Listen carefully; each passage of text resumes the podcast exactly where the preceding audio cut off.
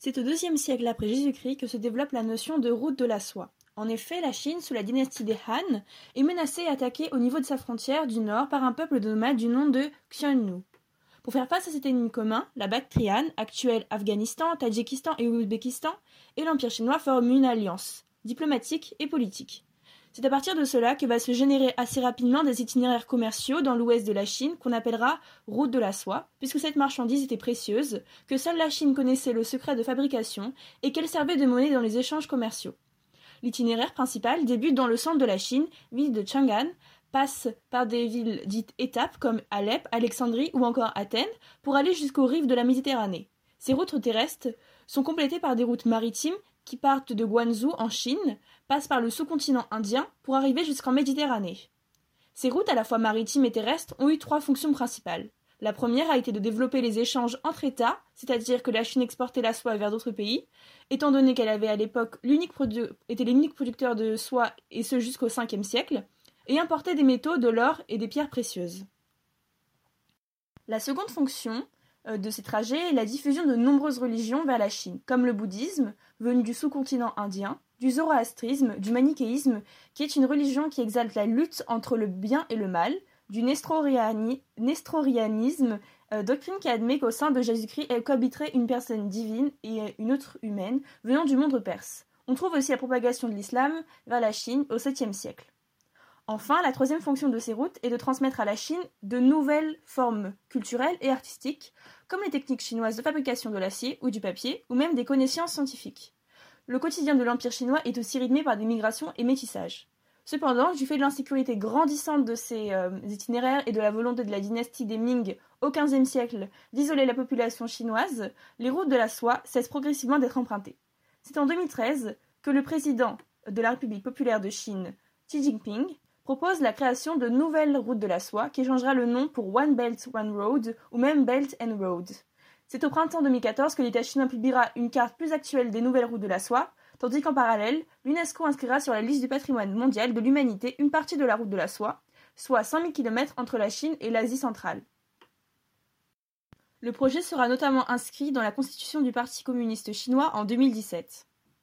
Ainsi, nous pouvons nous demander comment la Chine entreprend ainsi d'exercer sa puissance et son influence principalement en Europe et en Afrique, et par des, des moyens variés, maritimes, terrestres, même économiques, militaires ou culturels.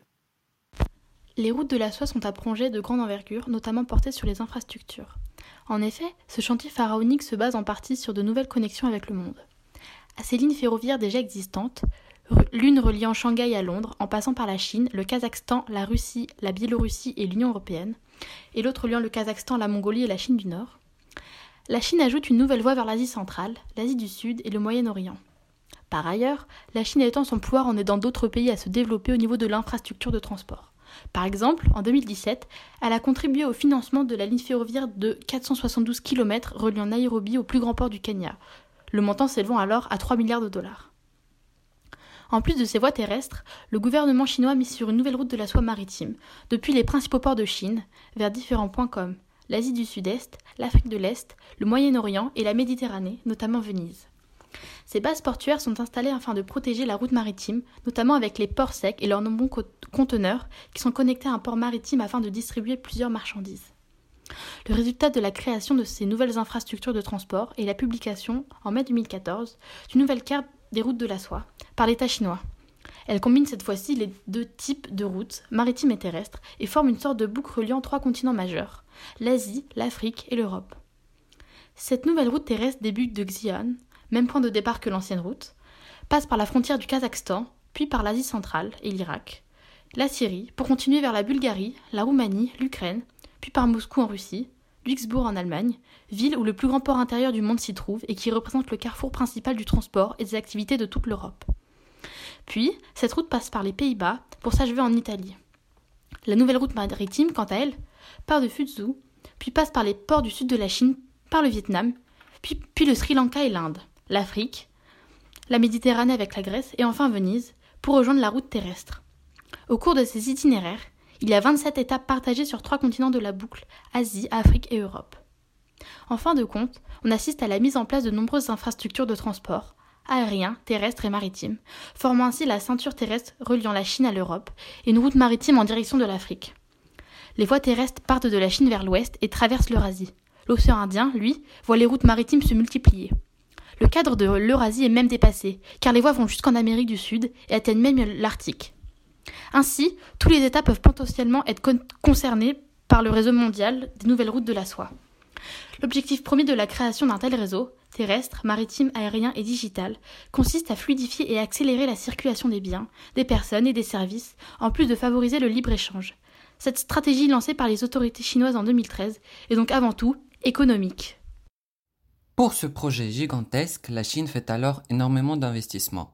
D'abord, elle veut créer des corridors économiques pour développer donc l'économie des territoires concernés à l'aide des infrastructures de transport. Par exemple, nous pouvons déjà observer des corridors eurasiatiques, puis ceux qui partent de la Chine vers l'Asie du Nord, Asie centrale, mais aussi vers le sud, comme le Pakistan, Inde, Bangladesh, et vers le sud-est. Pour cela, la Chine crée des collaborations en investissant 20 milliards de dollars au chaque pays concerné depuis 2012 en Europe de l'Est, en Asie et en Afrique, afin de construire des infrastructures d'énergie, de transport, d'immobilier et de métaux. Près de 80 pays sont demandés à faire ces prêts, ce qui représente 36% du PIB mondial et de 41% du commerce mondial. En contrepartie, les entreprises chinoises y, sont impliquées aussi avec des financements pour construire des ports, comme celui de Pirée en Grèce. Cet argent déjà peut soutenir un grand nombre de pays économiquement pour attirer de nouvelles coopérations avec les entreprises qui pourront associer ensuite leurs projets avec ceux des Chinois. De plus, la Chine appelle à l'internationalisation des financements de projets par les institutions des États, mais aussi elle élabore des institutions comme un fonds de la route de la soie ou encore la Banque asiatique d'investissement pour encourager ce financement. Nous pouvons déjà voir à l'échelle mondiale qu'il y a eu des investissements de 2014 à 2018 au total de 410 milliards de dollars.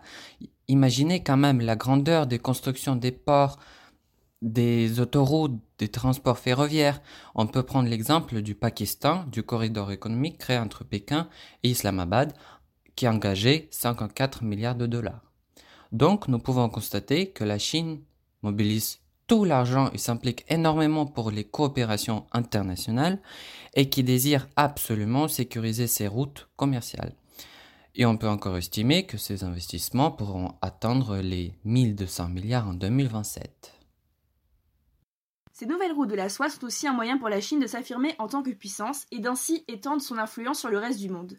En effet, sur un plan militaire, la Chine a ouvert en 2017 sa première base militaire à l'étranger, à Djibouti. Cette base navale n'a pas d'intérêt particulier dans le cadre des nouvelles routes de la soie, mais reste un lieu stratégique vis-à-vis des bateaux qui traversent le canal de Suez. De nombreux objectifs souhaitent être atteints euh, à l'intérieur même de la Chine.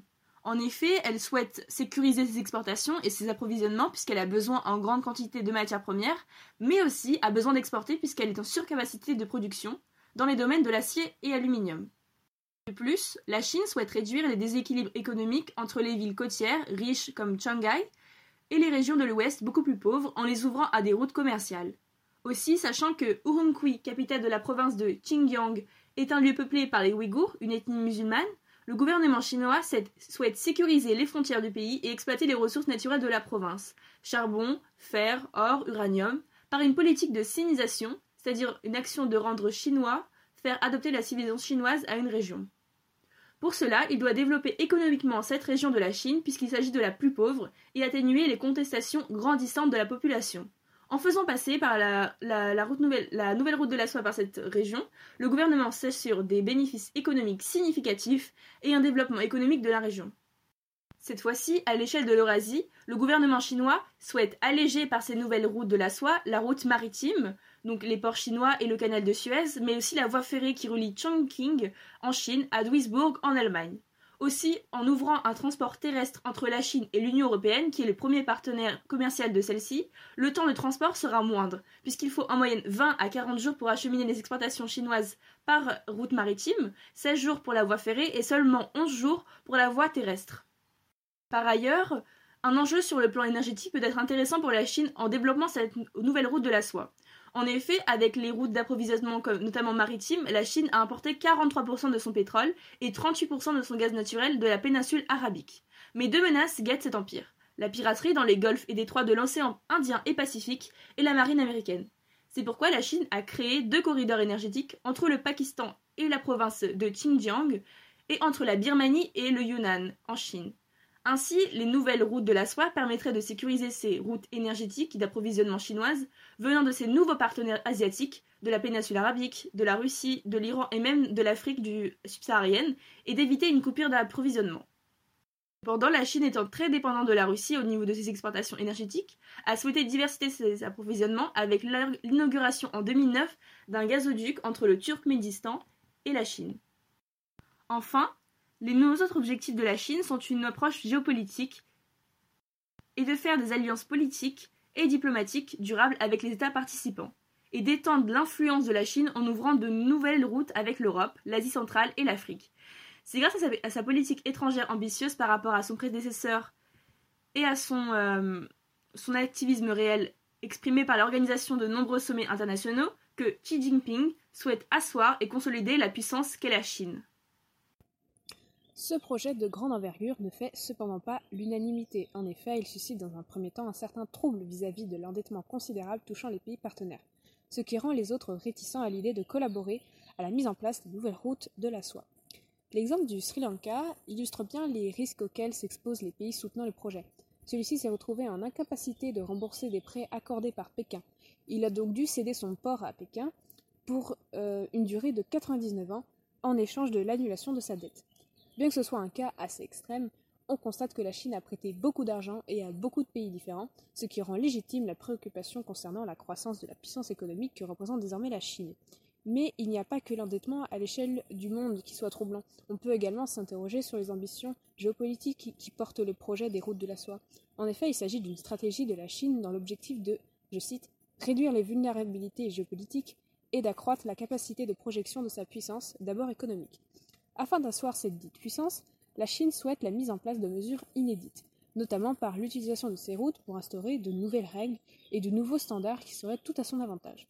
J'ajouterais que l'organisation de sommets internationaux comme celui en avril 2019 qui a réuni une trentaine de chefs d'État du monde ou encore la création de la banque d'investissement, rejoint sa création en 2016 par une cinquantaine de pays, dont le Royaume-Uni et la France, est vue par certains comme une concurrente euh, de la Banque mondiale, inquiète, car des doutes se posent alors sur la possibilité de rivaliser avec le projet. On peut alors parler d'une peur d'une mondialisation à la chinoise, avec notamment le remplacement des règles de l'OMS et ou même euh, de certains traités par les règles chinoises, ce qui signifierait une perte de contrôle de la part notamment de l'Europe. En conséquence, on observe euh, notamment le lancement d'un projet alternatif pour faire barrage aux nouvelles routes de la soie et pour contrecarrer la toute-puissance de Pékin par l'Inde et le Japon, euh, les États-Unis s'y opposent aussi car, selon eux, il s'agit d'une stratégie de conquête à travers la diplomatie des infrastructures qui renforcerait grandement son influence. Ils dénoncent l'opacité d'un projet encourageant les pays à s'endetter et favorisant la corruption. Mais ce n'est pas parce qu'elle se montre plutôt frileuse à l'idée de la montée en puissance de la Chine via le projet des routes de la soie que l'Europe se refuse totalement d'y participer. On peut en effet citer l'exemple de la signature d'un accord avec l'Italie en mars 2019. L'Italie, qui est un projet du qui est un pays pardon, du G7, et le premier à s'allier à la Chine dans ce projet, ce qui n'est pas rien. Il signe ainsi plusieurs milliards d'euros de contrats avec des investissements chinois dans les ports de Gênes et de Trieste et des technologies comme la 5G. De plus, euh, la réticence européenne est bien moindre en Europe de l'Est, avec par exemple la Hongrie qui est favorable aux nouvelles routes de la. La France, quant à elle, souhaite profiter du projet à condition qu'il ne soit pas une source de bénéfices uniquement pour la Chine. En fin de compte, le projet divise l'Union européenne et est une source de débats et de réactions mitigées, voire réfractaires. L'Europe manifeste son intérêt, néanmoins, le Parlement européen a monté un projet de surveillance des investissements étrangers en Europe dans les secteurs sensibles, donc, euh, selon les pays la constituant, les routes ne doivent pas être univoques. Les pays participant à ces routes doivent avoir un rôle actif. Le mot d'ordre est réciprocité. En définitive, les nouvelles routes de la soie servent à affirmer la Chine comme une puissance à 360 degrés et par une forme indirecte la soft power pour imposer une stratégie de défense de ses intérêts. En effet, elle est à la fois une puissance économique, culturelle, notamment par la diffusion de la culture et de la langue chinoise à l'international, mais aussi militaire avec l'implantation de la première base navale à Djibouti et l'augmentation d'un peu plus de 10% par an du budget militaire chinois. Diplomatique, par l'investissement budgétaire massif dans ce domaine, puisqu'il a doublé en 2018 par rapport à 2011, et enfin une puissance normative, c'est-à-dire que la Chine sait et doit pouvoir réajuster les normes et standards de référence dans le monde. C'est à travers ce projet d'envergure et en constante évolution que la Chine peut renforcer une fois de plus son statut de puissance mondiale. Cependant, la notion de nouvelle route de la soie reste un projet lointain, puisqu'il ne se réalisera pas avant 2049, année du centième anniversaire de la création de la République populaire de Chine. D'ici là, une possible prochaine route polaire de la soie pourrait voir le jour, encore une fois sous la houlette de la Chine, si rien n'est fait pour stopper la fonte des glaces en Arctique.